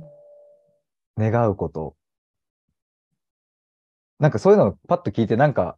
湧いてくるワードとかあります全然まとまってなくても、なんかこそうねう、この辺かな、んみたいな。うん。やっぱり、やり、人のやりたいことを一緒にうん。肉付けしてって、こう、なんかやってる時うん。楽しいから、その人の、うん。なんかなんだろうね、き希望みたいな、目、目みたいなはい。のを一緒に育てていきたいっていうのはあるな。希望の目、いいですね。希うん望の目を一緒に育てる。なんかね、そこに注ぎ込むの私得意と思うんだよ、自分でも。はい、はいはいはいはい。うん、こんなことやりたいんですって言って、え、なんでそれが好きなのとか聞いてって、うんうん。それめっちゃいいじゃんって言って、でこういうふうでこういうふうでこういうふうでって言って、えこんなもんよくないこんなもんよくないっていうあのがめちゃくちゃ好きなので、なんかサポートっていうんだ、どうせサポートっていうならそっちをやりたいんだけど、あ、はい。なるほど。なんかちょっと違う方向に行っちゃってるよね、なんか。疲れた、なんかドヨンって言った時の、大丈は夫、い大丈夫の、うんサポートにいつの間にかなっちゃうんだ よね。気づく。そう、やっぱ、サポートっていう言葉が広いので、うん。サポートっていう言葉に紐づく仕事、こやることに目が、ね、あの、やっぱ自然とその言葉にこう紐づいてるところにし し視点がいくのかなとも思ったりしますね、なんか確かに。に。で、なんか今思ったのが、さっき経営者脳の話あったじゃないですか。うん。でもなんかこう半分ね、褒められて嬉しいけれど、なんかちょっと嫌な気持ちもするみたいな話ってあったと思うんですけど、うん。でもまあ経営者的な、そういういわゆうるん雇われてる人の視点ではなくって、ちゃんとその、あの自分で生み出すとか作り出すとかっていう風な視点を持ててるっていうことは、多分それは事実としてあると思うんですよ。うん多分みんなそこを言う褒めてくれるというか、そこがキラリンさんうんいいとこだよねって言ってくれると思うんですけど、うんでもなんか今思ったのは、この話とつながるとこで言うと、経営者になるとか、その一人で起業するとかではなくって、うんなんかその経営者の右腕とか、うなんかこう、立ち上げた人の、あの、なんかこう、参謀的な、あうの、んそういう、こう、隣にいる人みたいな、うなんかそうういうのもなんか得意なのかなとかとも思ったりして、あめっちゃ得意です。昔からね副学級委員タイプだったので、ああ、はいはいはいはい。 うん表に出るのは嫌なんだけど、サポートならめっちゃしますよっていう。そのサポートっすよね。だから、うんなんかあこう、そうだ。とあの、ごめんなさい、この表現がちょっと正しくはないと思うんですけど、今分かりやすくあえて言うと、そのマイナス、その精神的に辛いマイナス状態を、まあこれもね、マイナスという表現もちょっとあれかもしれないけど、まあマイナスをゼロとかに持ってくっていうよりは、うんなんかこの生み出したい、生み出したいんだけど、今0とか1なんだけど、それを10とか100とか200とかおー300とかに。 そうっていう。そうそのサポートっすね、だから。うんうんだから最初ゼロのつもりで行って、1とか2とかですごい楽しかったのに、気づいた、ら相手がマイナス1とかになってるから、次の日はいはい行った時に、あれってなって、そっから底上げしなきゃいけないのがすごいしんどくて、はいはいはいはい。そ私れ何してんだろうみたいな。 はい。昨日めっちゃ楽しかったじゃんっていう。はいはいはいい。はいはい感じはがい。ね。右腕ですね、だから本当。うん。いや、しかも、その、サポートって言っちゃうと、本当にその人ありきみたいなイメージがありますけど、うんうんうん。経営者の役割と、うん。経営を補佐する人の役割ってもうまるで違くって、うんもうなんか、なんて言うんですかね、ち全然違う役割、仕事なんですよね。とか、うん例えばその、えーっと、なんか映画監督と、まあ、助監督もそうかもしれないし、なんかその野球部でもキャプテンと副キャプテンとかっていう、なんかそういう言葉になると、なんか助監督は監督をサポートする人とか、なんかこう、経営幹、幹部陣はその経営者をなんかサポートするとか、副キャプテンはキャプテンをサポートするみたいなイメージありますけど、なんかもうサポートでもないっていう感じがして、僕は。キラリンさんがやってることって、うん的に、その、まあ経営者だったら経営者のやりたいことのサポートにはなってるんだけど、うんなんかサポートっていうかもうちゃんとキラリンさんはその右腕のポジションにすごくこう、あの、親和性があって得意領域で、だから存分にキラリンさんの個性とか才能をそこで発揮してるんですね、なんか。うん。だからそれが最終的に、その経営者なり、トップのリーダーなりのサポートってなってて、っていう、なんかそういう構造になってんじゃないかなっていう気もしましたね、今。うんそうだね横で俯瞰してるかもしれないそうんの経営者みたいな人のはいはいはい。そうそうそう。ここで俯瞰して、あそそこちょっと元気ないなとか、あの子大丈う夫かなみたいな。ああー、はいはいはいはい。なんか就労支援ではそういう感じだったな、結構。なるほど。あ、就労支援うもん割とそういうポジションにいたんですね。経営者というか、トップの。 そうですね、割と、うん、任してもらってたかな。パートなのに。いや、それがだからすごいじゃないですか。もう、 それってもう役職とか、ね、うん雇用形態じゃなくって、もうシンプルにそこが買われてるわけですもんね、その人うに。んああ、いや、だからそこの、それってなんか、なんだろうな、サポート能力とも言えるし、うん一言で言えばサポート能力でまとまっちゃうのかもしれないですけれどもうん、やっぱりなんか僕はそこにこう、キラリンさんにしか出せない色というか、うんうん経営者には経営者にしか出せない、やっぱもちろん色があって、うんでも経営者タイプ、本当の意味で経営者タイプの人に、補佐に回らせても多分何もできないんですよ、絶対。うん、その人の良さがね、また死んじゃいますよね。そうそうそう。うん、うん。経営者は経営者のいいところがあって、もううん誰に何と言われようとも、俺はこっちで行くぜみたいな、もう船をうんうわって動かすような推進力とか、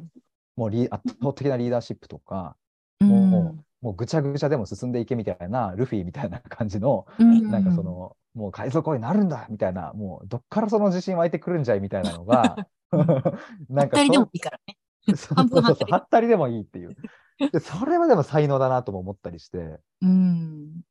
ただその参謀というか補佐官というか、そういう航海士みたいなうん部分の人って、やっぱさっきあのねキラリンさんも言ってましたけど俯瞰したりとか、うんあここサポート必要じゃねとか今こっちじゃねっていうそういうのを見れるっていうのは、だからこれもでもその小学生の時の話につながってきますよねすごく。うん教室全体とか、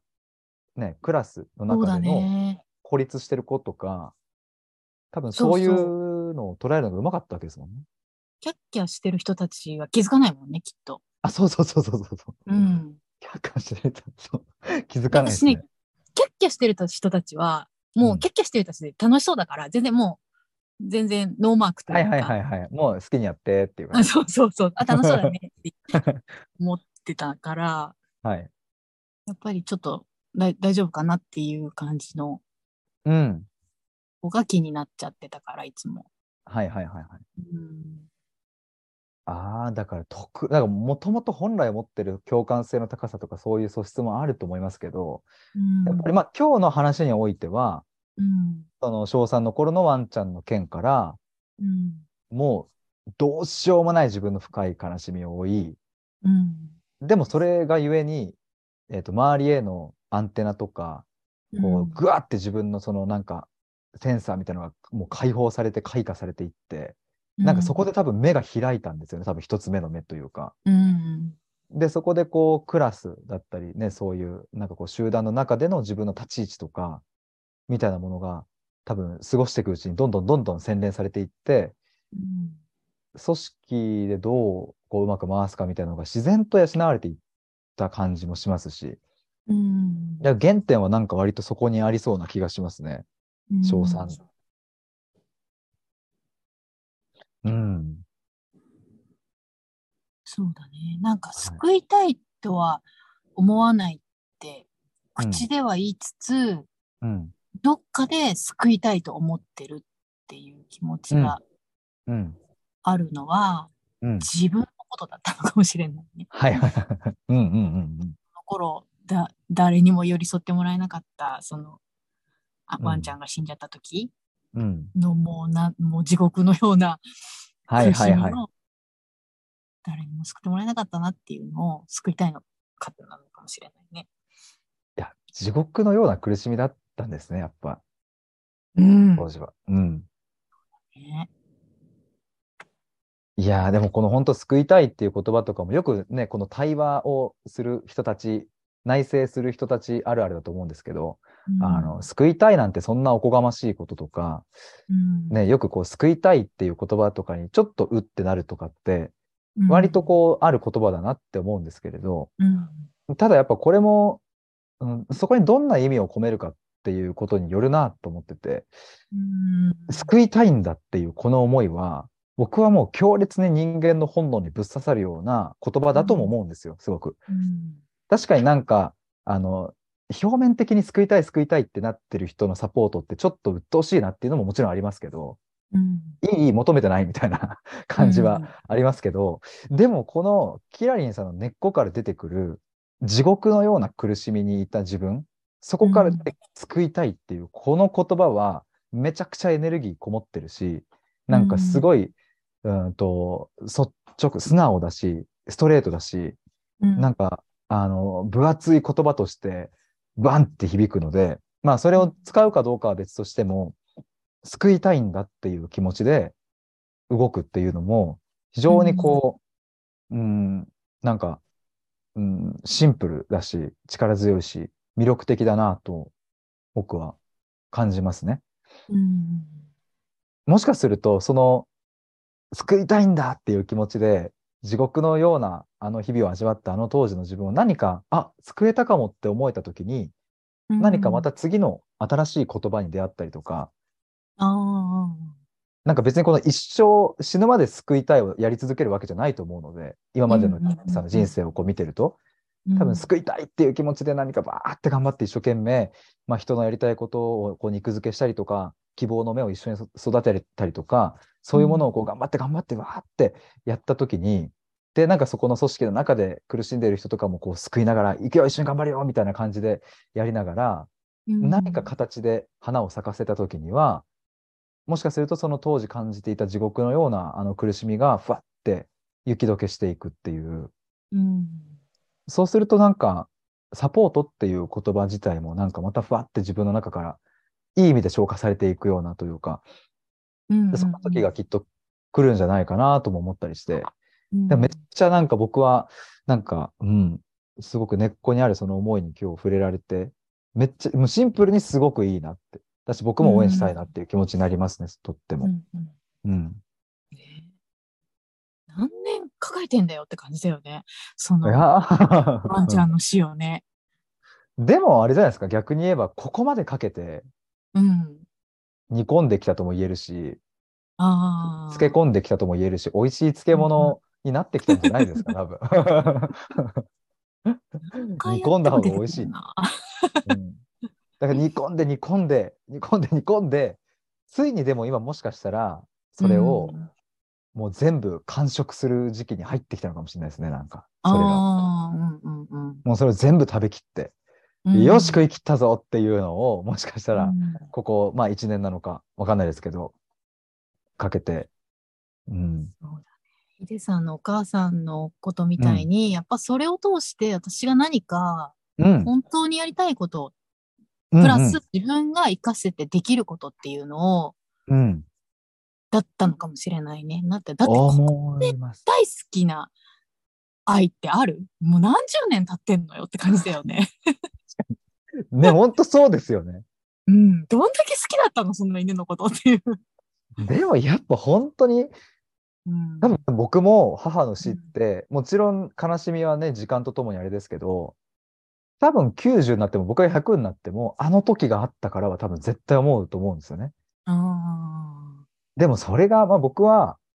まあ幸いにもなのか、自分が26とかっていう、うんもう成人してるタイミングで、いろいろ辛い経験も味わってきた中でのそれだったけれど、ーうん小3ってまだ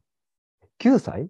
とか、うん、9歳、10歳だね。うん、まだ人間9年目とかじゃないですか、なんか。うん、人間9年目で帰ったら死んじゃってるって、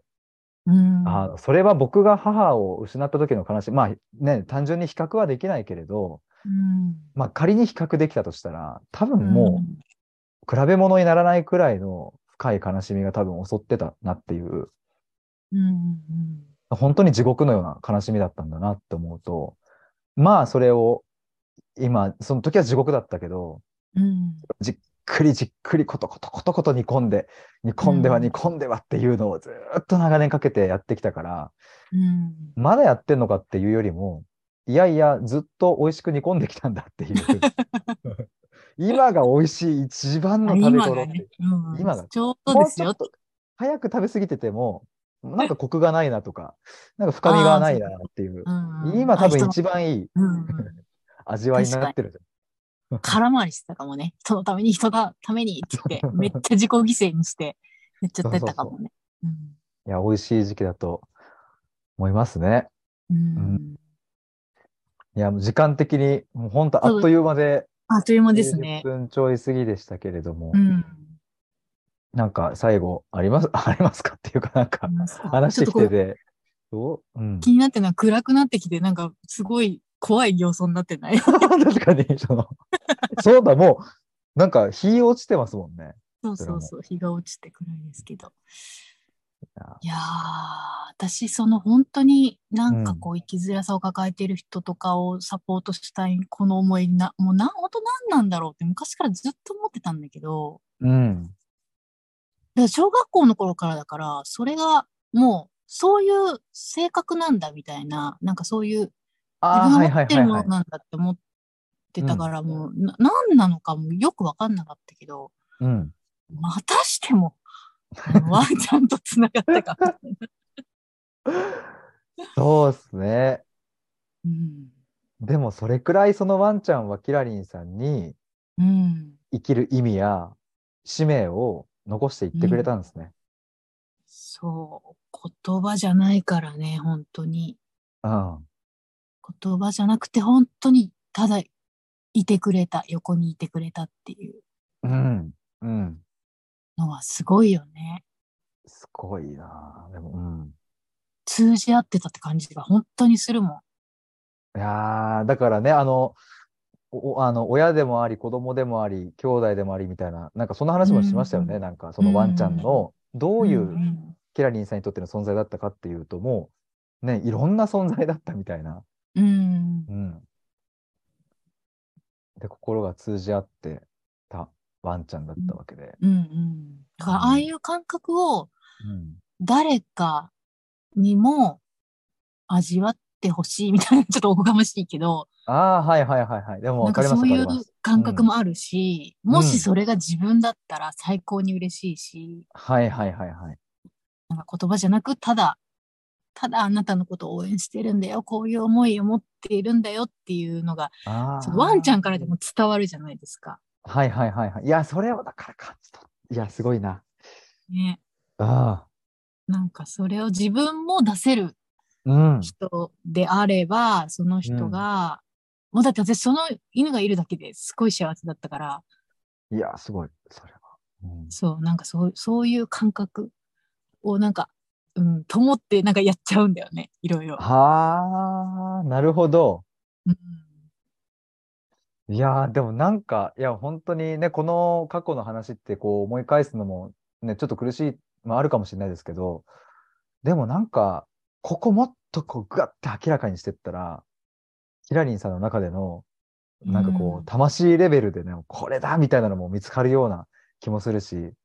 そこにすっごい詰まってますね、なんか。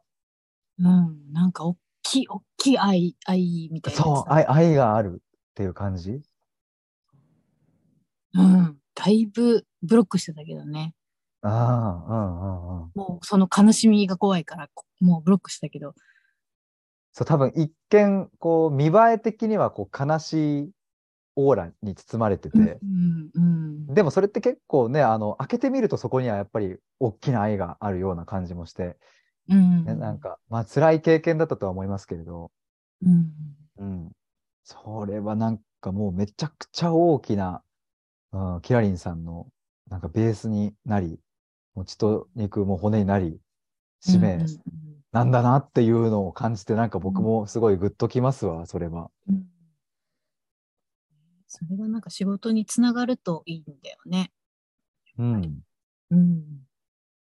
いや、なんかすっごい、いや、もうちょっと、ごめんなさいね、時間もあれなんで、あ、いえいえ。そろそろ終わりにしますけど、なんかつながる、あの、ね、なんか僕の中では、あ、こいいな、こういうのもいけるかなとか、なんかすごい発想とかが出てくるので、もしちょっとまた、なんかぜひ機会があれば、はいそういうお話とかもできたらと思います。はい。ということで、今日はありがとうございましありがたとう。ございました。お泣いちゃ疲れった様 でした。でもよかったです、なんか本音で。はい。はい。や、お疲れ様です。ありがとうございましお疲たれ。様ですありがとうございます。はい。ということで、えー以上です最後まで聞いていただきましてありがとうございましたいやあのーちょっと僕も感想というか 話したいんですけれどもあのねワンちゃんのとこのお話あったと思うんですがあのやっぱそうこうがこうつながるのかっていうのを僕もですね一緒にこうお話ししながらこう見れた時に